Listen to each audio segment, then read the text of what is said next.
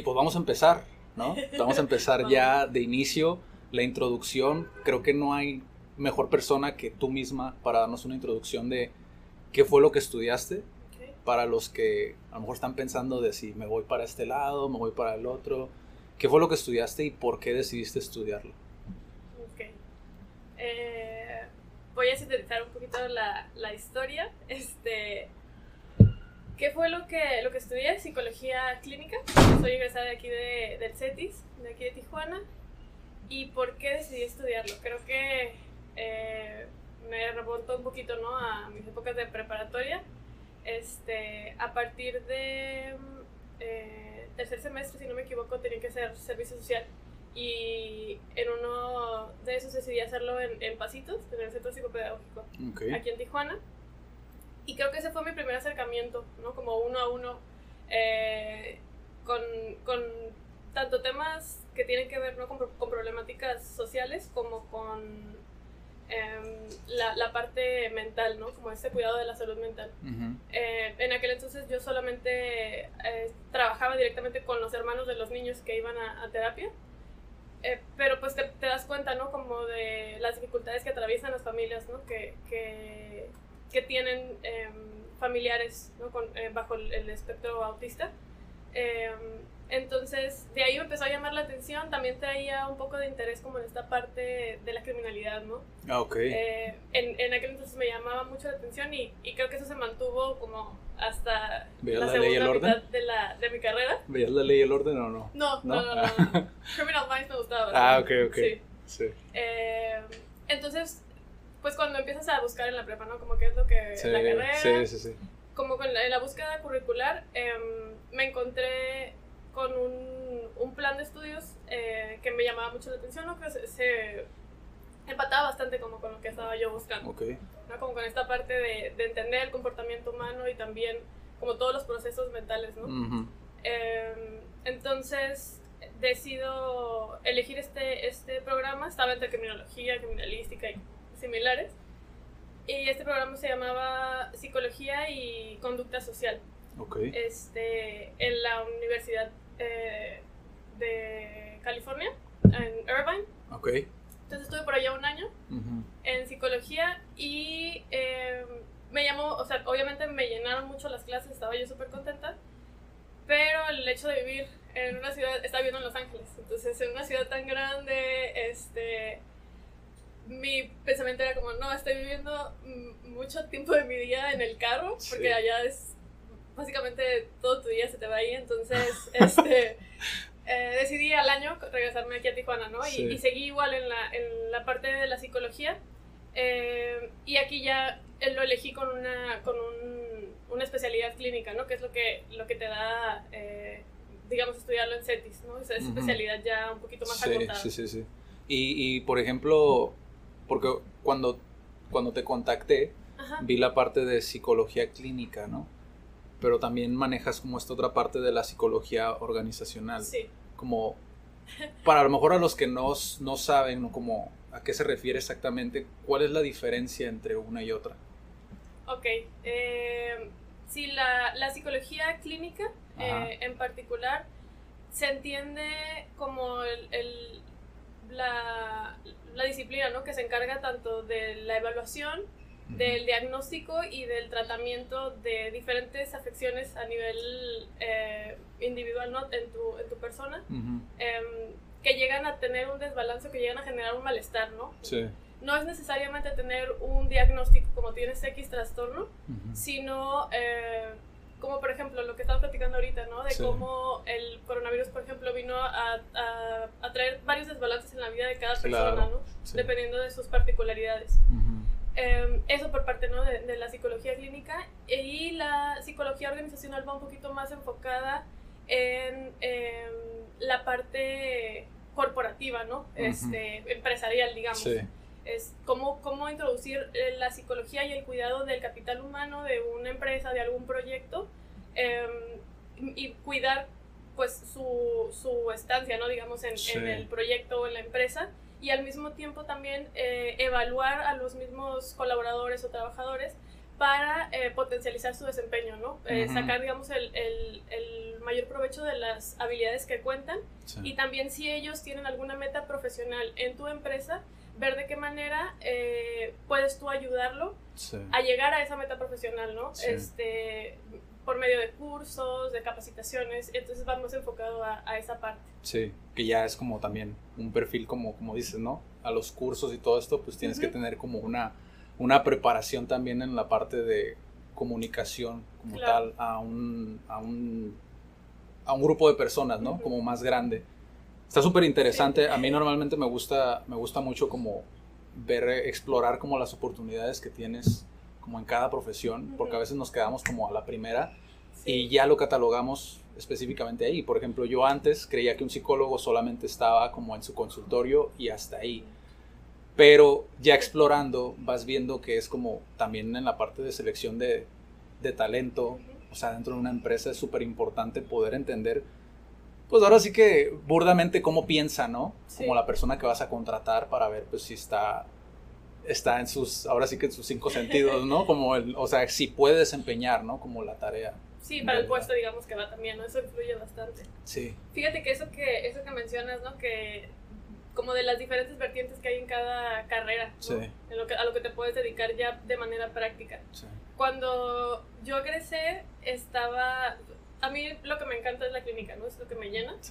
Pero tenía la inquietud precisamente como qué hacen en, la, en la organizacional, ¿no? Este, eh, tenía varias compañeras que habían estudiado esa especialidad y de repente, o sea, platicábamos y se me hacía interesante, me llamaba la atención, ¿no? Como que era lo que hacían. Sí.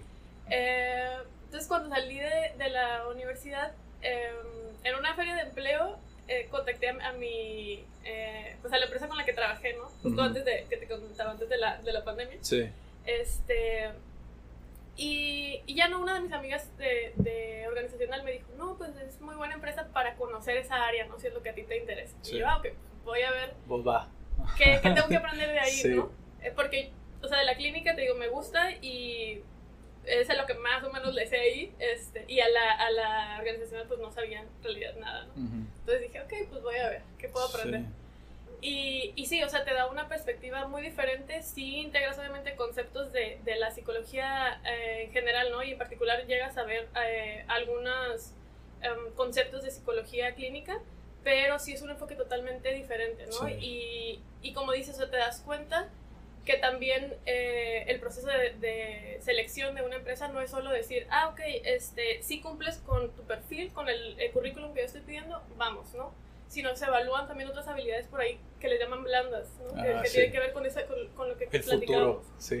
con, la, con la relación uno a uno, ¿no? De la persona, que no es solamente tener eh, lo técnico, sino también las habilidades pues para entablar y, y conectar con, con los otros, ¿no? Sí porque obviamente eh, una de, uno de los como principales digamos, objetivos de la psicología organizacional es esa parte de, de mantener un buen clima de trabajo, ¿no? Pues pasas mucho tiempo ahí como para que llegues y digas, ay, no, mi compañero de al lado va a estar este, molestándome o haciendo cierto tipo de comentarios incómodos. Em, entonces va, va a estar por ahí y, y, creo que también al entrar a, a, como esa área organizacional, también me abrió esa posibilidad que dices como decir, ok, no es solo esto, ¿no? Hay muchas cosas que uno puede hacer como psicóloga o psicólogo dependiendo de los intereses e incluso hay varios que se, que se cruzan, ¿no? Por ejemplo, ahorita con lo de la NOM 035, eh, que ya no solamente la, la, psicología organizacional creo se va a quedar en, en esta parte de ayudar a potencializar a, las habilidades de los colaboradores, sino también a, a que las empresas vigilen qué están haciendo ellos para que pueda afectar ¿no? la, la salud mental de sus colaboradores. Y eso creo yo que eh, en particular para México es un paso muy grande, ¿no? Como, como el no ya el no dejarle como todo el peso al, al, trabajador, sino que también el empleador diga, ok, ¿qué estoy haciendo yo? Que lo puede poner en riesgo, ¿no? Sí, si realmente eres feliz, ¿no? Haciendo lo que, lo que estás haciendo, digo, a final de cuentas creo que yo, eh, por ejemplo, no sé si conozcas, ¿no? Pero Pixar por ejemplo, la filosofía Pixar, ¿no? Todo esto lo que engloba el... Simplemente el interesarse, más allá de uh, si a lo mejor cae dentro de lo que es el, el trabajo del psicólogo, en este caso de, de, apoyar a la gente, es como tú también apoyar al psicólogo en el sentido de, que ellos sientan que pertenecen a una cultura, como a un a una comunidad, vaya, más allá de solamente es como, pues voy a la empresa a trabajar y es como, es más allá de eso, ¿no? Entonces creo que está muy interesante como esa parte y en la parte, por ejemplo, también de emprender en la psicología, aquí en Tijuana se ve mucho. Hay muchos psicólogos que emprenden eh, y, existe una oportunidad, siento yo, como una, una gran ventana de oportunidad. ¿Tú qué piensas de eso, como de emprender en la psicología? Estoy, estoy de acuerdo contigo. Justo platicaba hace poco con un amigo, ¿no? Como de... O sea, independientemente de la psicología, como del, del turismo que, que se tiene aquí en Tijuana médico, ¿no? El turismo médico. Hablando solamente, digamos, de, de la parte eh, de, pues, de, doctores, ¿no? Diferentes. Ajá. Y hablábamos como, él me decía, ¿no? ¿Y, qué opinas como de, de qué puertas o qué ventanas hay para la psicología en esa parte, ¿no? Em, y tal como, como lo dices, creo que sí hay bastante oportunidad, creo que también cada vez se le va dando mejor reconocimiento a la psicología, porque también ese es un tema, ¿no? O sea, de, de, qué tanta credibilidad se le da a lo que eh, ejercemos. Em, y creo que también ahí entra responsabilidad por parte de las personas que estudiamos psicología, ¿no? Eh, una, en, en, prepararnos, ¿no? Prepararnos, no, no es solamente este, estudiar cuatro años y decir, ya sé psicología y ya voy a dar terapia, ¿no? Hablando por ahí, porque, digo, empezando por ahí, porque muchas personas eso es lo que creen, ¿no? Como solo estudio cuatro años, ya puedo atender, a todo tipo de poblaciones, en primer lugar, ¿no? Eh, entonces, creo que es ir modificando esa, esa perspectiva, ¿no? No es... Eh, no tienes que cumplir con cierto número de años, sino que igual como en todas las profesiones, tienes que irte actualizando, pues no, no te puedes quedar con lo que aprendiste en la universidad, porque sobre todo ahorita como va todo súper rápido, en cinco años, o sea, lo que aprendiste en la universidad ya puede ser obsoleto, ¿no? Sí. Sí, sí, sí. Y desgraciadamente, fíjate, ahorita que dices eso, pasa mucho con algo que siempre la gente siempre ha tenido como en un pedestal y con razón, pero que muchas veces desedifica como a otras profesiones, como por ejemplo la psicología, siempre dicen, en medicina siempre tienes que seguir aprendiendo.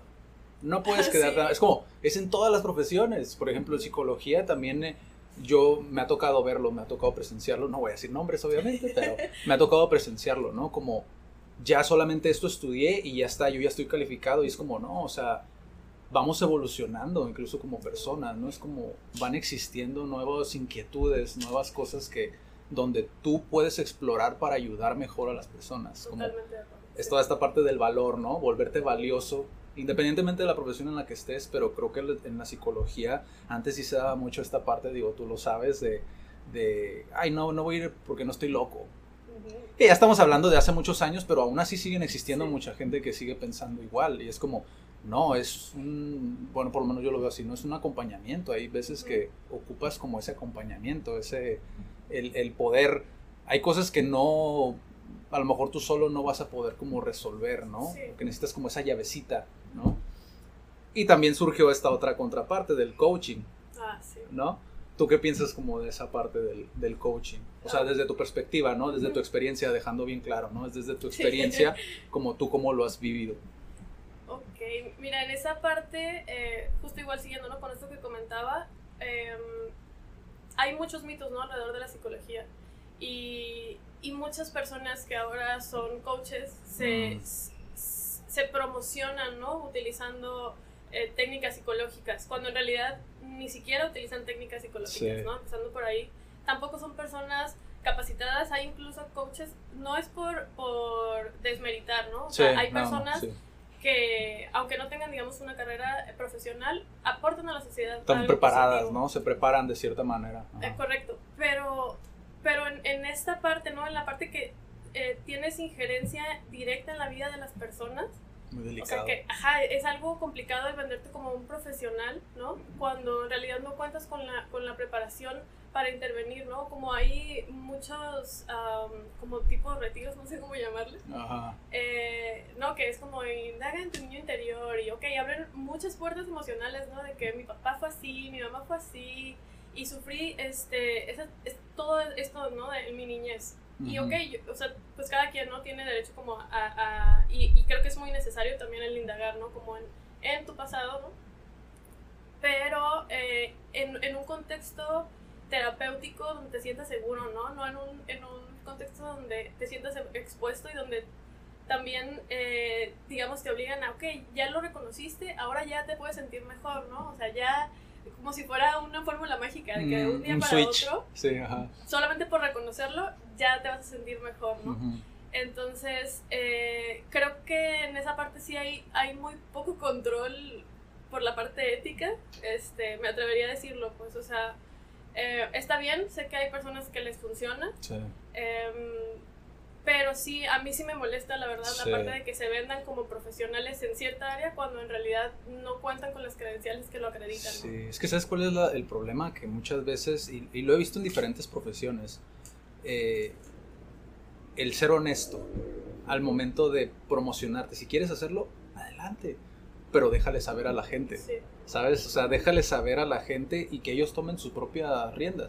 Yo, por ejemplo, para mí siempre es muy, muy importante como el al final de cuentas no eres un experto, ¿sabes? Es como, no soy un experto, pero a lo mejor desde mi experiencia te puedo ayudar, pero ya depende de ti, como tú dices, o sea, a veces existe como una apertura y si en esa apertura no existe una experiencia eh, placentera o satisfactoria, pues para que vuelva a existir como esa apertura pueden que pasen años y años y años y a lo mejor nunca es reparable, ¿no? Entonces, sí, es súper interesante y fíjate, ahorita hablando de todo esto, vi que me, me salí muchísimo de lo que iba a preguntarte, pero es parte de, ¿no? O sea, a veces me gusta como preguntar como de esas partes porque creo que es muy importante al, momento de tomar una decisión de dedicarte a algo, como conocer realmente cómo funciona, ¿no? Y desde, la, desde tu perspectiva, eh, las opciones que tienes. Por ejemplo, dentro de lo que tú haces, para mejorar a la gente que está un poquito confundida, que escucha coach, que escucha todo esto, ¿Cómo lo explicarías en simples palabras como qué es lo que haces tú? Ok. Eh, como, psicóloga clínica, este... Ok, pues eh, creo que es estar en primer lugar como en, contacto directo con las experiencias de las personas, ¿no? Em, lo que yo hago es básicamente, eh, o sea, estoy frente a un paciente, escucho lo, que, lo que tiene que decir por lo que viene a terapia, que eh, generalmente es por algún malestar, ¿no? Algún malestar que le genera el entorno, que le genera sus mismos pensamientos o creencias, ¿no? Que tiene. Em, y con base a lo que él, me, o él o ella me está platicando, eh, se, se, desmenuzan una serie de hipótesis, ¿no? Digamos, mm, este, que, que, ahí se interviene mucho el contexto individual de cada persona. Em, lo que ha vivido a través de, eh, pues, de toda su historia de vida Em, y los síntomas que me refieren, ¿no? Que no necesariamente son visibles. O sea, no necesariamente es como, ay, es que me siento ansioso y muevo el pie, ¿no? Es, mm. Tienes que por ahí también tener como esta habilidad de, de identificar em, síntomas que, que, la persona a lo mejor a veces ni alcanza a identificar que son síntomas, ¿no? Claro. Em, entonces, es, es, esa parte, ¿no? De, de, tener lo que le llaman como un ojo clínico, de saber identificar. Eh, ciertos síntomas que, que, le causan a la persona o ciertas circunstancias eh, que generan en la persona un malestar, ¿no? Entonces, se genera una serie de hipótesis em, para tú llevar un, un, mejor control del tratamiento que, que, le puedes dar a la persona. Por ejemplo, no, le, no vas a tener un mismo acercamiento con una persona que tiene, digamos, síntomas eh, que se asemejen más a, a la depresión que otro, otro paciente que se asemeje más, digamos, a, a algún trastorno obsesivo compulsivo, ¿no? O sea, los acercamientos son distintos. Entonces, eso desde el primer contacto, el, el psicoterapeuta tiene que ir em, viendo, ¿no? Y, y, acomodando sus hipótesis dependiendo de lo que escucha del paciente para que al momento de decir, ok, esta es mi hipótesis de diagnóstico, ¿no? Que también un paciente puede empezar con alguna hipótesis y a lo largo que a, la medida que va pasando el proceso terapéutico se pueden ir modificando, tampoco es algo estático. Claro. Entonces, ya una vez que tienes la hipótesis, generas un plan de tratamiento dependiendo de tu enfoque, eso también es importante. En la psicología hay varios enfoques en la psicoterapia, ¿no? Que el psicoanalista, el humanista, el, cognitivo-conductual, que es el que yo he manejado más. Y aunque también me llama mucho la atención el psicoanálisis también. Entonces, y, y, por ahí hay otras corrientes, ¿no? Esas son, yo, creo, yo diría, las, las principales, que de ahí se desprenden otras. Em, pero eso también depende mucho en cómo el, psicoterapeuta dirige el, el, tratamiento, cuántas sesiones son, de cuánta duración eh, y la dinámica también de, del, del, psicoterapeuta con el paciente o cliente, ¿no? dependiendo de, la, de la corriente que, que se está abordando.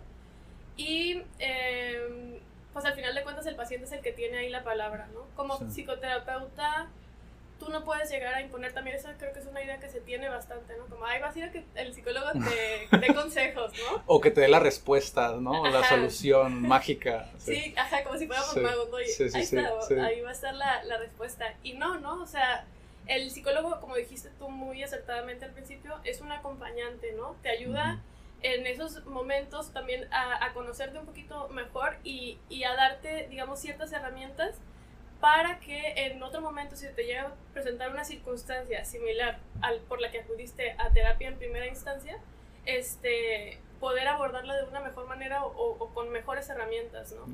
Ándale, exacto, esa es otra manera muy padre de verla, ¿no? Es como, te está dando como esa, digamos como esa armadura, ¿no? Por así decirlo, para cuando suceda lo mismo puedas, puedas, ahora sí que tomarlo desde una perspectiva a lo mejor que no te vuelva a presentar como la misma emoción a lo mejor, o pueden ser muchas cosas, ¿no? Oye, ahorita que mencionaste la, la parte de las corrientes, digo, yo sé que depende de muchas cosas, ¿no? Obviamente, pero ¿has sabido tú a lo mejor desde tu experiencia de algunos errores, que pienso que eso a lo mejor puede ser uno de ellos, pero desde tu, desde tu perspectiva y desde tu ojo que digas tú, estos errores yo he visto que muchos los han cometido y que puede ser como muy perjudicial a lo mejor cuando van saliendo de la carrera o ya estando ejerciendo, etcétera, ¿no? ¿Qué errores más comunes has observado tú como dentro de, pues dentro del sector, ¿no? Dentro de lo que son los psicólogos y todo esto. Eh, uno que creo que es importante es como la definición de tu marco teórico precisamente. El, el definir bajo, tú como psicoterapeuta, bajo qué modelo vas a estar trabajando, ¿no? Eh, hay, por ejemplo, algunos psicoterapeutas que em, se llama este modelo ecléctico, donde agarras eh, conceptos teóricos de psicoanálisis, de cognitivo conductual, de humanismo, y tú lo justificas diciendo, ah, es que eh, yo agarro de cada corriente lo que mejor se adapta a mi paciente. Pero bajo ese, eh, por ejemplo, ese yo lo considero un error porque si agarras términos de diferentes corrientes, al final de al, al momento que tú estás haciendo, digamos, el, el, encuadre, ¿no? De cada caso, de cada paciente, em, ¿con, ¿con, qué modelo teórico te vas a estar guiando? ¿Con el psicoanálisis y su inconsciente? ¿Con el cognitivo conductual y el análisis de la conducta? ¿no? con el humanismo y el acompañamiento. ¿Cuál, ¿Cuál va a ser tu, digamos, tu guía para medir en, o sea, en, lo que se puede, dentro de lo que se puede, el avance del paciente, ¿no? Sí. Ese creo yo que es un, un gran problema y también eh, justo esto que comentábamos, lo de el venderte de una manera o, mm. o hay varias personas que, te comentaba, no salen de la, de la carrera de psicología eh, sin alguna especialidad o sin alguna preparación diplomado adicional y se lanzan a dar terapia, ¿no? En lo personal, había, como decías, ¿no? hablando de mi experiencia, este, considero eso algo bien arriesgado, porque eh, volviendo a lo, que, a lo que comentaba, no estás trabajando con las personas eh, en, en, un dispositivo terapéutico de, de intimidad, ¿no? De, de, que te comparten su vida, se abren hacia ti y, y tú debes de tener esa responsabilidad también de sentirte preparado para enfrentar ¿no? a lo, lo, que el paciente te ponga sobre la mesa. Y si bien ¿no? el, digamos, la licenciatura en psicología te da ciertas herramientas, para una práctica clínica como tal, el tener un paciente e impactar en su vida, eh, no, no, te las da todas. ¿no? Entonces, eh, volvemos a lo mismo, de, seguirte preparando y de también tú cuestionarte, ¿no? ¿Qué es lo que eh, con tu preparación puedes ofrecer a las personas, ¿no? Sí, creo que también tiene mucho que ver el hecho de, digo, se entiende, ¿no? Cuando, cuando sales de la universidad, digo, aparte de que muchas veces nuestros papás no conocen o no, no, saben, pues, realmente de la profesión. Entonces, para ellos es como, ya saliste de la universidad, vete a trabajar, ¿no? se entiende desde esa perspectiva y también desde otra perspectiva que es, pues yo ya salí de la universidad, tengo que generar para poder subsistir, ¿no? Lo entiendo desde esas dos partes, pero yo personalmente como lo veo es cuando sales de la universidad no estás listo como, por lo menos en psicología, hablando de psicología, que no soy un experto, no sé, pero sí sé que tratas con una persona y es muy diferente, ¿no? Eh, tienes que tener como esta, ahora sí que irte subiendo poquito a poquito al barco, ¿no? Pienso yo que, por ejemplo, el, la práctica en campo real te puede servir mucho, pero supervisado por una persona que lleva más experiencia que tú. Totalmente de acuerdo. ¿no? Eh, como le dice, creo que es la prueba del tío, algo así le llaman, creo, es cuando, cuando lo haces acorde como a la, en la observación, ¿no? De otra persona. Pero creo yo que eso es como, se entiende cuando es como me están exigiendo resultados, sea cual sea tu situación, pero también verlo desde ese punto de vista. No lo veas simplemente como negocio, ¿no? Porque ahí ya es como, si vas a emprender, obviamente es como, sí necesitas dinero porque es el combustible de tu negocio, pero también velo desde la otra, de la otra parte, ¿por qué lo estás haciendo? O sea, tu propósito, ¿no? Dentro de la carrera es como tus valores, etcétera, y todo esto, ¿no? Sí, totalmente de acuerdo. Como tengo eh, una amiga, por ejemplo, que, ¿no? que ella salió de, de, la universidad y duró un tiempo en el que ella estaba brindando terapia eh, bajo supervisión, ¿no? O sea, en el, en el centro donde ella daba terapia psicoanalítica, este, eh, recibías supervisión. Y, que, y eso también, por ejemplo, tú como estudiante de psicología, cuando empiezas a tener pacientes, es también responsabilidad, eh, pues en este caso no de la universidad a la que, a la que vas, que se aseguren de que tú como estudiante, o sea, no egresado todavía ni siquiera, debes de tener esa supervisión, ¿no? Eh, porque como estudiante también se entrecruzan muchos miedos al momento de estar enfrente de un paciente. Sí, Entonces, eh, esa parte de supervisión, incluso o sea, eh, psicólogos que tienen años trabajando en, psicoterapia, hay casos o pacientes ¿no? particulares en los que ellos incluso tienen que ah, supervisarse con otro psicoterapeuta para poder ah, encontrar eh, otra manera, digamos, de abordar algún caso. Em, entonces creo que también por esa parte eh, hay que ser uno muy humilde en ese sentido, de no sentirse, ah, ya lo sé todo. Sí, es decir, no sé. Ajá, exacto, de aceptarlo y también de no desanimarte, ¿no? De, pues si no sabes, pues aprende, ¿no? Sí, porque aparte también, o sea, como estudiante muchas veces digo, depende del estudiante, ¿verdad? Yo, por ejemplo, yo no estaba enamorado de mi carrera y por ejemplo, las prácticas, si me daban horas, pues mejor para mí, ¿no? O, por ejemplo, el servicio, si me pasaba de noche, pues mejor para mí. Yo sabía que no iba a ejercer eso, ¿no? Sí. Pero cuando ya se trata de una carrera así, porque, por ejemplo, yo ejercí, de ejercí, este, me gradué de traducción e interpretación, no me preguntes de interpretación, porque ese sí le saqué la vuelta luego, luego. Pero, o sea, yo tenía muy claro que no me iba a dedicar a eso, pero hay estudiantes donde las prácticas les pasan de noche o esta parte, ¿no? De, es como, no, ya que salga sí lo voy a aprender. Ya que salga, experiencia, ¿no? A veces pasa eso porque es como, ahorita no me están pagando, ahorita no voy a dar mi 100, ya hasta que salga. Y es como, ahí es donde se topa con pared, porque es cuando más deberías de obtener como experiencia. Ahora te hablo del otro perfil, de las personas que no están saliendo de la universidad, sino que ya buscan una segunda, tercera opción, porque no sé si te ha pasado, pero yo he conocido personas que quieren estudiar psicología. Por ejemplo, un, estilista que conocía él ya, es una persona de 60 años y estaba estudiando psicología y se graduó. No sé si lo esté ejerciendo ahorita, espero que sí, porque él decía que era un sueño como graduarse, ya ni siquiera ejercer. O sea, para él el sueño era graduarse de psicología porque él siempre lo quiso, ¿no? Pero existen muchas personas así, ¿no? Que, ya buscan como una segunda o tercera opción de vida.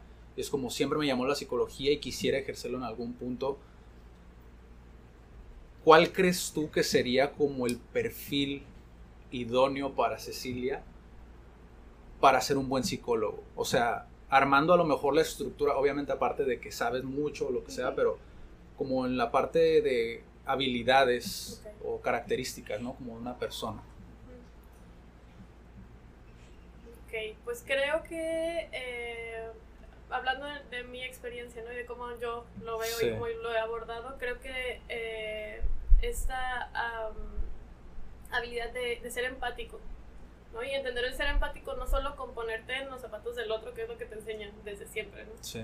Sino de verdad conectar y, y entender también eh, qué otras circunstancias se entrecruzan entre lo que el paciente te, te está contando, ¿no? Em, ¿A qué me refiero con esto, no? Que un, una persona, por ejemplo, que, que, que atiendes y que es de bajos recursos económicos, ¿no? que llega y te cuenta alguna dificultad que está enfrentando, no solo es verlo desde, ah, ok, me está contando esto, sino también eh, el, el, analizar qué es lo que pasa a su alrededor, que lamentablemente en nuestra sociedad lo, lo mantiene, ¿no? digamos, en una, en una circunstancia de desventaja. Sí. Entonces, esa parte, ¿no? De ser eh, empático, de, de contactar pues realmente con la otra persona y hacer lo posible desde tu, tu punto de, de, partida de entender al otro, ¿no?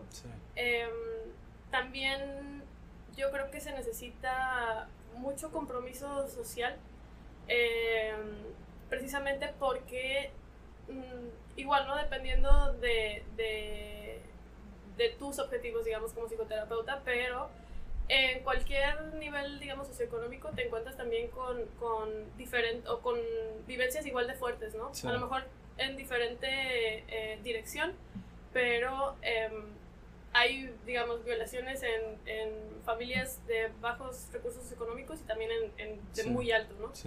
Em, entonces creo que eh, esa parte de, de, entender también todo lo que, eh, lo que atraviesa cada persona desde una perspectiva social importa bastante, ¿no? Y el tener esa mente abierta eh, mucho se ha comentado, ¿no? Como por ejemplo de psicólogos que son de alguna religión o que defienden cierta idea. Cierto. No había eh, pensado, esa parte. Y al menos desde mi perspectiva entiendo que hay personas que les funciona, pero eh, ah, volviendo a lo mismo que mencionábamos, si esa es tu orientación, ah, dilo desde que te promocionas, no cuando llega un paciente y ya te dice, ah, caray, yo ni siquiera soy de esta religión, por ejemplo. ¿no?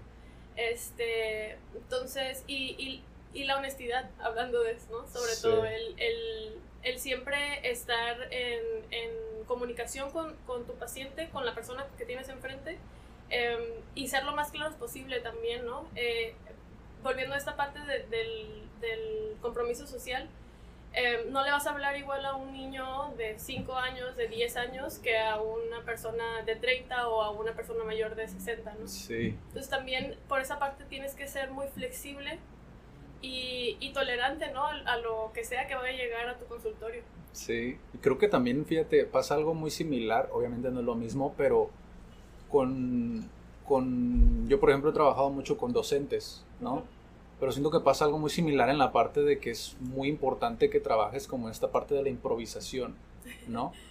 Porque, y más sobre todo si vas a emprender, ¿no? Aquí que en Tijuana es muy común, digo, muchos pienso yo que, que es una, un gran porcentaje, creo yo, que sí emprende en cuanto a un, un consultorio, o sea, pone su consultorio o lo hace a domicilio. Bueno, no sé si se puede a domicilio, pero he sabido como, por ejemplo, una de mis primas, o sea, trabaja dentro de un centro comunitario. Entonces tienes muchas, muchas alternativas, ¿no? Y ahorita que mencionabas esta parte de la, de la empatía, como el, el, es muy desafiante para una persona, o sea, creo que ahí sí ocupas como tener como la vocación de realmente como que te importe esa persona, ¿no? Porque es en nuestra cultura es como creo que es desafiante como el hecho de, de poderte poner en los zapatos, existe el dicho, ¿no? Ponte en los zapatos de la otra persona, pero es muy desafiante como encontrar como gente que realmente lo haga genuinamente, ¿no? Y no solamente porque es como, pues es lo que hago por, trabajo, ¿sabes? Que por lo menos desde mi parte, o sea, sí, sí he conocido psicólogos, o sea, que sí realmente se ve que les importa. De hecho, también terapeutas también, ¿no? De lenguaje pero es diferente, pero, pero también he visto como que sí les interesa, pero también existe mucho esta otra parte. Y creo que sí es importante como recalcar eso, ¿no? Como si lo vas a hacer, hazlo porque realmente te nace, ¿no? O sea, porque realmente quieres hacerlo porque quieres ayudar como a una comunidad o a... ¿Me explico? O sea, y cambiando un poquito a lo mejor a algo más práctico, una herramienta más práctica, siempre hago esta pregunta porque siento yo que es como una manera de comenzar, si tienen como la cosquillita eh, de explorar más como de la carrera o de la profesión como tal, ¿qué pieza de contenido puede ser un libro, puede ser un curso, puede ser un diplomado, puede ser um, un video en YouTube, puede ser eh, un, a lo mejor un curso gratuito, lo que sea, le recomendarías a alguien que quiere adentrarse a la psicología? O sea, así de la introducción, ¿no? ¿Qué le recomendarías?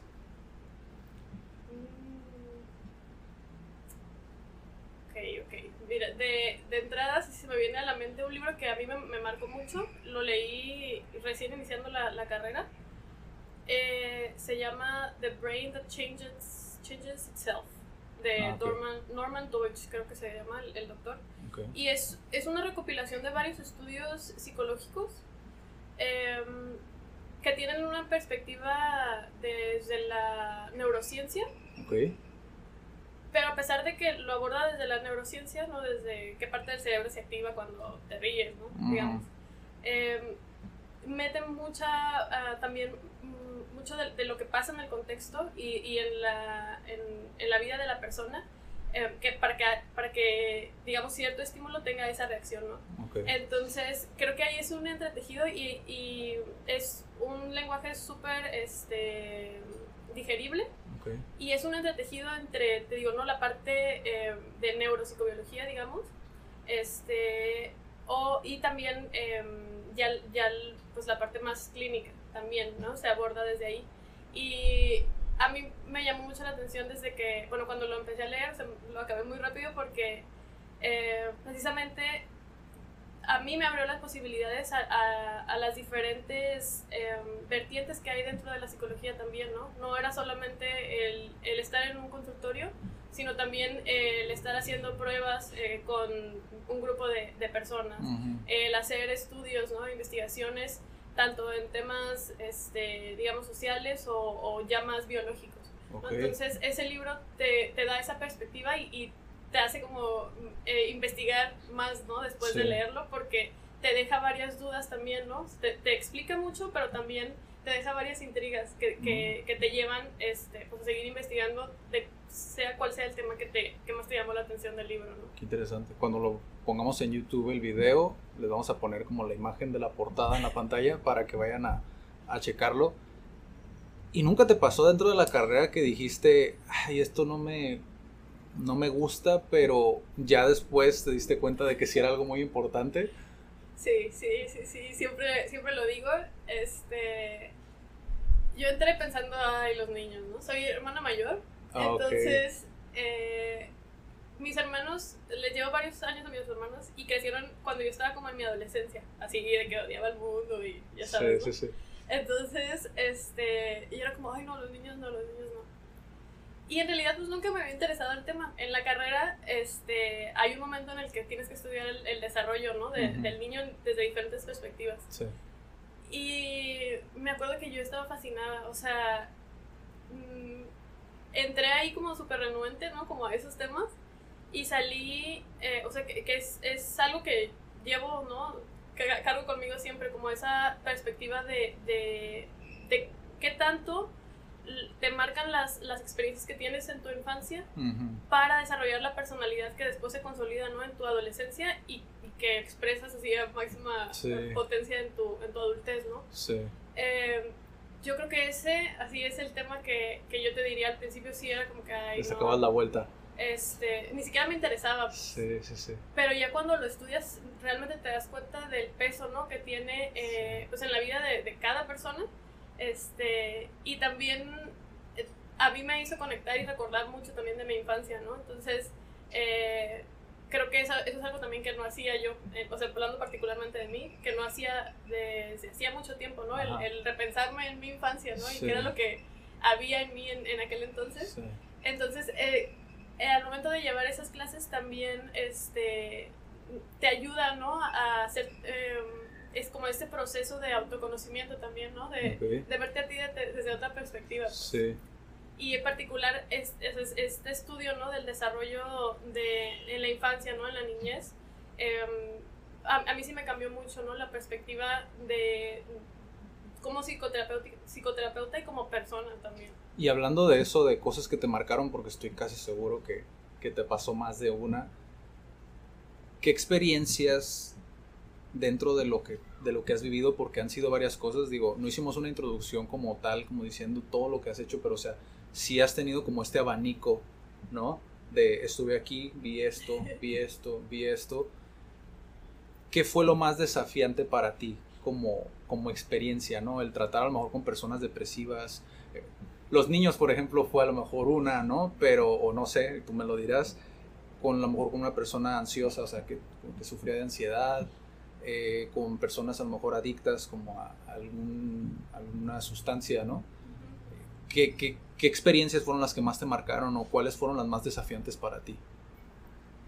Las más desafiantes eh, han sido los voy a, ahora sí que a sintetizar, ¿no? En, en, experiencia, durante mi último año de, con mi último año y medio de la carrera más o menos, hice mis prácticas y mi servicio social en, en el cerezo de aquí de la mesa.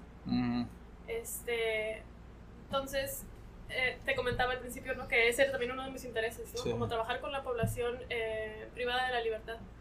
Em, entonces, pues yo entré súper emocionada y, y, en realidad, o sea, yo puedo decir que es el centro de prácticas en el que más aprendí, pero fue también el más retador, este, en el sentido mm, emocional, ¿no? Mío. ¿no? Muchas personas me preguntaban, ¿y no sé, no, no te chiflan, no te eh, dicen cosas, ¿no? Las personas que están internas.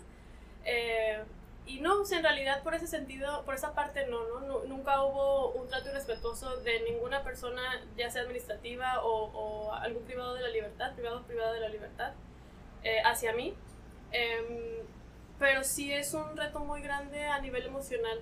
El, el encontrarte, en primer lugar, en, en un espacio físico que de por sí ya te pone limitaciones, ¿no? O sea, el estar ahí encerrado y que no puedes, este, em, ni siquiera tú ir, digamos, por la persona a la que vas a atender, ¿no? Tienes que, hay, ah, pues hay una serie de procesos este, para tú poder tener enfrente a la persona que vas a atender, empezando por ahí.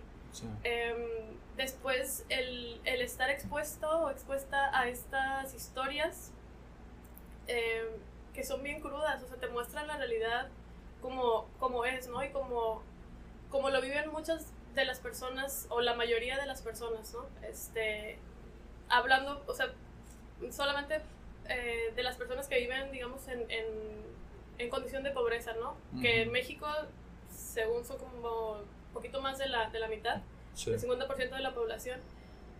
Y yo le platicaba a, a, mis papás y a mis amigos, ¿no? O sea, es, es algo que tú escuchas, que que tú lees, ves en las noticias, ¿no? Em, pero el estar frente a la persona y que, y que te cuente y que para, para él o para ella esa, esa sea su realidad todos los días, ¿no? O que protagonizó, ¿no? Como esa realidad. Exacto, y cómo, o sea, cómo, volvemos a lo mismo, ¿no? Cómo, cómo estas eh, desigualdades estructurales llevan de alguna manera u otra a, a, a personas a hacer lo que, lo que hicieron, ¿no? Yo a veces me preguntaba como, pues, ¿qué más, qué, qué más podía hacer esta persona? ¿Me explico? O sea, ¿qué otras herramientas tenía? ¿Qué red de apoyo, o sea, tenía a su alrededor para a lo mejor haber pensado en otra posibilidad? Y, y, que a lo mejor cuando tú no estás o no escuchas, ¿no? Estas, eh, estas historias, dices, ay, obviamente uno piensa que no, no vas a robarle, ¿no? Vas y trabajas. Pero cuando ves todas las desigualdades que a lo mejor circulan alrededor de esta persona, pues dices, uy, pues, o sea, en su visión, ¿no? Como tan pequeña como esta visión de túnel que llamamos, no había más opciones. Pues. Y creo que a nivel personal ese fue un reto bien grande, como el, el, el entender a, a, mi paciente, ¿no? A la persona que tenía enfrente. Pero yo también a veces era como, ay, ok, pero por ejemplo, si me, si me hubiera robado a mí, ¿sabes? O sea, el no juzgarlos o el no ponerte como en la, otra parte, ¿no? Sí, eso, eso fue algo muy complicado y que mi, mi, uno de mis maestros más, más queridos y el, de los que más le, le, he aprendido y que también fue mi coordinador en, en el Cerezo, eh, me lo dijo, ¿no? Desde que entré a, a, a, hacer mis prácticas. Algo así como, no, no, ni te emociones tanto, ¿no? Porque este no es como un buen, eh, como un buen ambiente, ¿no? Me dijo, sí vas a aprender mucho, pero también tienes que, que estar muy fuerte, ¿no? Emocionalmente. Y llegó un momento en el que eh, ya habían pasado varios meses, yo creo que fueron los últimos dos meses de, de, mi, de mi servicio social, en el que sí llegó un momento en el que ya eran los días que tenía que ir, por ejemplo, y me levantaba cansada. O sea, ya era como, ay, no, voy, voy a ir. Y estando ahí, hacía, seguía haciendo mi trabajo de la misma manera, ¿no? Pero el hecho, por ejemplo, yo, yo notaba, pues antes me despertaba y era así, vámonos. Y, el, y ya los últimos meses era, era cansado ya despertarme, ¿no? Estando ahí, como cuando vas al gimnasio, ¿no? Ya cuando vas al gimnasio y estás ahí, le, le entras, ¿no? Pero el pre era, era muy complicado, ¿no? Y, y lo hablé con él y, y, él me recordó esta, esta conversación. Me dijo, ¿te acuerdas que te, que te lo comenté? Y yo, no, pues sí. Y, y, me dijo, tómate semanas, si quieres algunas semanas, para, o sea, pues que, que lo trabajes, porque también como estudiante llevas proceso psicoterapéutico, ¿no? Entonces me dijo, para que lo trabajes en tu, en tu terapia y, y ya, ¿no? Vemos si regresas con pacientes o, o cómo te podemos acomodar. Eh, entonces, por esa parte también él, él, fue muy comprensivo, ¿no? Como ante esa dificultad que se me presentó a mí en, ese, en, en esa, en esa circunstancia. Entonces, eh, ya cuando regresé, ¿no? Después de esas semanas que estuve en stand-by, eh, seguía teniendo mis pacientes regulares, pero ya no veía a más internos, ¿no? Ya solamente eran mis pacientes y lo demás que hacía eran actividades administrativas que eso me ayudó, me ayudó bastante y obviamente el, el llevarlo también a mi terapia, ¿no? ¿no? ¿no? solo platicarlo con mis amigos o con mi maestro en este caso, sino el también ver qué es lo que movía, ¿no? A, a nivel interno en mi experiencia con todo lo que me estaba enfrentando ahí. Entonces, ese por un lado y también el trabajo con adicciones. El trabajo con adicciones es algo que a mí, la verdad, me parece algo muy, muy complicado. Es Mm, no enfrentarte solo al paciente y a lo que eh, las ideas que él tiene, sino en, el caso de adicción influye mucho también como su entorno, su entorno eh, de amistades, de familia, eh, de pareja, ¿no? Entonces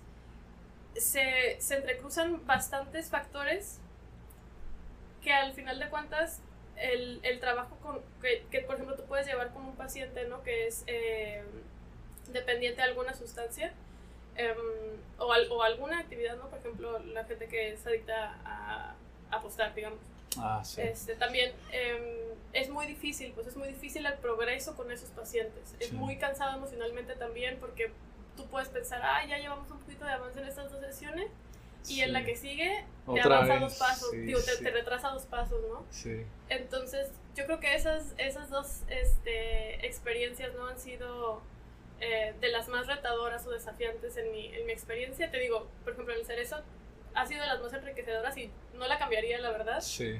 Eh, porque también, te digo, se me permitió a mí verme desde otra perspectiva y analizar también, ¿no? ¿Qué, qué efecto tenía eso que estaba frente a mí eh, a nivel emocional y también que era como que era lo que yo podía hacer desde mi eh, campo de acción, ¿no? Para mm, brindarles mis mejores herramientas o mis mejores conocimientos para también que ellos este, ellas pudieran, desde, desde esta posición que te comento, ¿no? Súper limitada, eh, pues hacer lo que, ahora sí que lo que se podía con, con, con eso que, que, vivían, ¿no? Que en el caso, por ejemplo, de, de privados de la libertad era principalmente depresión o ansiedad. Sí. Y, y que también, o sea, te enfrentas como, yo, yo pensaba como, ok, pues, por ejemplo, tiene ansiedad, ¿no? Y obviamente dices, pues, ¿cómo no va a tener ansiedad si, si se la pasa todo el día eh, en un cuarto de cuatro paredes que solamente sale dos veces a la semana, una hora? Este, si nosotros, ¿no? Ahorita, o sea, que, que podemos salir este, a, a, hacer nuestra vida más o menos normal, ha sido complicado para nosotros, obviamente, en las personas privadas de la libertad más, ¿no? Entonces también tú como psicólogo, ahí te tienes que valer de, de las herramientas que tienes eh, para poder ayudar lo más que se pueda a, a, estos pacientes, ¿no? Y, y, también dejas entrever una cosa muy, muy importante, creo yo, para las personas que están considerando como dedicarse a eso que les llama la atención. Si eres una persona, yo les llamo esponjitas, ¿no? Una persona esponjita que, que absorbes todo lo que te viene emocionalmente, creo que sí tienes que hacer como mucho ese análisis, ¿no? De sí. si quieres hacerlo realmente, ve, analízate, trabaja en ello, ¿no? Les recomiendo de hecho un libro ahorita a, aprovechando y, y, de verdad que no lo pensé, ¿eh? pero lo puse ahí justo antes de, de iniciar, pero creo que ese libro les puede servir mucho, Cómo ganar amigos e influir sobre las personas, de Dale Carnegie, ¿lo has leído? No. Ah, te lo recomiendo. Eh, habla de hecho de esta parte de cómo muchas veces el, el criminal, ¿no? Te lo pone como el criminal, cómo es que ellos razonan. Y cómo es que nosotros siempre es como, ah, tú, tú, tú, y señalando, pero es como, no ganas nada, solamente haces que se justifiquen más. Ujú. Y es esta parte de justificar. Y es un círculo vicioso, ¿no? Porque es como, no logras que él te diga que, que cometió un error y él al contrario, es como, yo soy la víctima. Y se cierra, se los, se los dejo ahí para que lo vean. Este, espero que sí lo lean, la verdad, creo que sí les puede servir mucho para las personas que comentamos, ¿no? Que, que a lo mejor quieren dedicarse a esto, pero que incluso el contacto, ¿no? El cómo decir las cosas, todo eso, creo que ese libro les puede servir mucho. Siempre les, siempre les hago promoción a esos libros, pero ya debería cobrar regalías. pero- pero, o sea, sí, creo que es muy, muy importante como, como también buscar por fuera, ¿no? Como este tipo de ayudas, este tipo de herramientas. Y, y ahorita que, que- que- que estábamos hablando de esto, el- la parte de...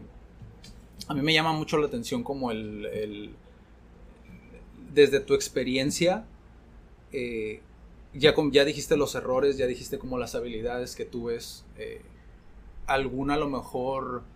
eh, ¿Qué otros talleres tú tomaste? Esa era la pregunta.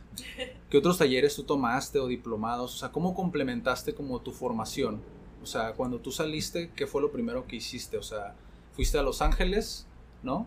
Estuviste en Los Ángeles, ¿no? Estuviste complementando como esta parte, pero ¿qué otras cosas haces? Porque sé que ahorita sigues todavía. eh, ¿Cómo es que funciona? O sea, ¿te especializas? Eh, ¿Cómo funciona toda esta parte, ¿no? De la psicología clínica, porque es psicología clínica, pero a veces como que se enfocan en, en Sí. ciertos sectores, ¿no? O, o ciertos eh, trastornos, digamos. Em, ¿Cómo funciona? Pues creo que eso depende mucho de la persona, ¿no? Este, pero em, en mi caso recomendaría, creo que los diplomados son bastante buenos, o sea, te, te dan mucha información, eh, interactúas con personas, ¿no? Que también tienen tus mismos intereses y em, no, no son, digamos, em, estancias tan largas, ¿no? Dan, ¿me apoyas? No son como estancias tan largas en cuanto al estudio, pues pueden ser, hay unos que duran un año, pero regularmente son de seis meses. Entonces, en ese sentido, si ya estás trabajando, por ejemplo, eh, se facilita bastante, ¿no? Em, creo que también es importante eh, eh, al buscar alguna maestría, sobre todo si quieres este, seguir por, por la parte clínica, ya sea en alguna corriente en particular o hay maestrías en psicoterapia o en psicología clínica así como tal. Em, entonces yo, yo diría que diplomados, alguna maestría y obviamente también eh, talleres en general. A mí me han, me han servido bastante porque los talleres te permiten interactuar con, con personas ¿no? que eh, pueden ser o sea, más grandes, más chicos, pero en ese contexto del taller son igual que tú, ¿no? Digamos. Sí. Entonces, tú puedes dejarles algo, ellos también te enseñan cosas. eh, entonces, la parte de, de- del taller creo que te ayuda mucho a trabajar como esa parte humana, ¿no? De- del contacto Sí. uno a uno. Y ya, por ejemplo, diplomados es un poquito, o especialidades, este, ya es más, digamos, académico, en, en el sentido académico de estudiar lo teórico, ¿no? Sí. Ahorita, ahorita que mencionaste taller, se me vino a la mente otra recomendación. En EDX, en la Ah, plataforma de sí. EDX, hay un curso que yo tomé hace mucho tiempo, pero creo que le puede servir como a la gente como que le llama la atención, o también los que ya están dentro, eh, The Science of Thinking, creo que sí se llamaba. Eh, creo que creo que les puede aportar mucho, que habla como de por qué es que pensamos como pensamos, ¿no? Básicamente en eso se basa y, y algunas otras cosas para no es- hacerles spoiler, pero, pero sí, se los recomiendo. Y alguna otra cosa que tú quisieras como, como recomendarles si se van a dedicar a esto, estén dentro de la universidad o estén ya más adelante en su vida, eh, me gustaría mucho saber como tu, re- tu última recomendación, ¿no? ¿Qué les recomiendas a ellos que hagan? O si no tienen recomendación, también se vale, ¿no? Eh, Yo creo que esta parte de ser crítico contigo mismo, eh, que no necesariamente tienes que ir a terapia, obviamente lo recomiendo ampliamente. Sí. Muchas personas eh, son, se muestran renuentes, ¿no? Es como, ay, eh, lo que mencionaste al principio, es que yo no tengo ningún trastorno psicológico, yo no estoy loco, Sí. ¿no? Pero eh, el, el asistir a, a una terapia psicológica no significa que estás loco, ¿no? Puede que tengas algún desbalance este, emocional, por mínimo que sea, y el ir a, a que un psicólogo no te acompañe como en ese, en ese caminar que a veces se vuelve muy, muy cansado, Sí. Este, eh, con eso eh, no significa ¿no? Que, tú, que tú tengas algún trastorno como tal, digamos, ya diagnosticado o que estés loco, ¿no? Entonces, eh, a las personas ¿no? que se van, que están interesadas en esta parte de, la psicología, el, desde incluso desde antes, empezar a preguntarse, ¿no? Ser críticos consigo mismo, con su papel eh, en su comunidad, en su entorno, cómo lo que yo hago, lo que yo pienso, impacta en el otro, ¿no? Porque a veces eh, también, o sea, tú, tú puedes decir, ay, es que mi mamá es así, pero tú también cómo reaccionas cuando tu mamá te dice X Sí, cosa, ¿no? exactamente. Entonces, no es solo ver al otro, al otro, al otro, sino voltearte a ver a ti que, Poner el reflector hacia acá, ¿no? que eso a veces es bien complicado. Sí. Entonces, eh, yo creo que como recomendación sería eso, ¿no? El, el no, no solo querer aprender para saber más sobre el mundo y sobre los demás, sino el también para conocerte mejor a ti mismo. Sí. Súper, súper recomendación. Y pues eso ha sido todo por este en vivo. La verdad se me fue. ¿Ya Se me fue súper rápido. Ya llevamos una hora aquí. Se me fue súper rápido, la verdad. Hay muchas cosas que obviamente podemos indagar todavía más a profundidad. Igual te dejo la invitación abierta por si quieres volver. Este, ya veríamos qué otros temas podríamos abordar, pero sí quería tocar mucho. Este es un tema que incluso lo íbamos a hacer en revista. Eh, en una de las ediciones paramos por ahora como la revista porque a mucha gente no le gusta leer. Deberíamos de leer más, Sí. pero es la realidad, ¿no? Y en el próximo sábado eh, viene Paulina, eh, nos va a hablar sobre danza, igual para que lo veas. Sí. Este, y pues nada, nos vemos en el próximo. Cuídense mucho, muchas gracias Ceci por venir. No, Este, gracias. y pues nos estamos viendo en el próximo. Hasta luego. Bye, bye.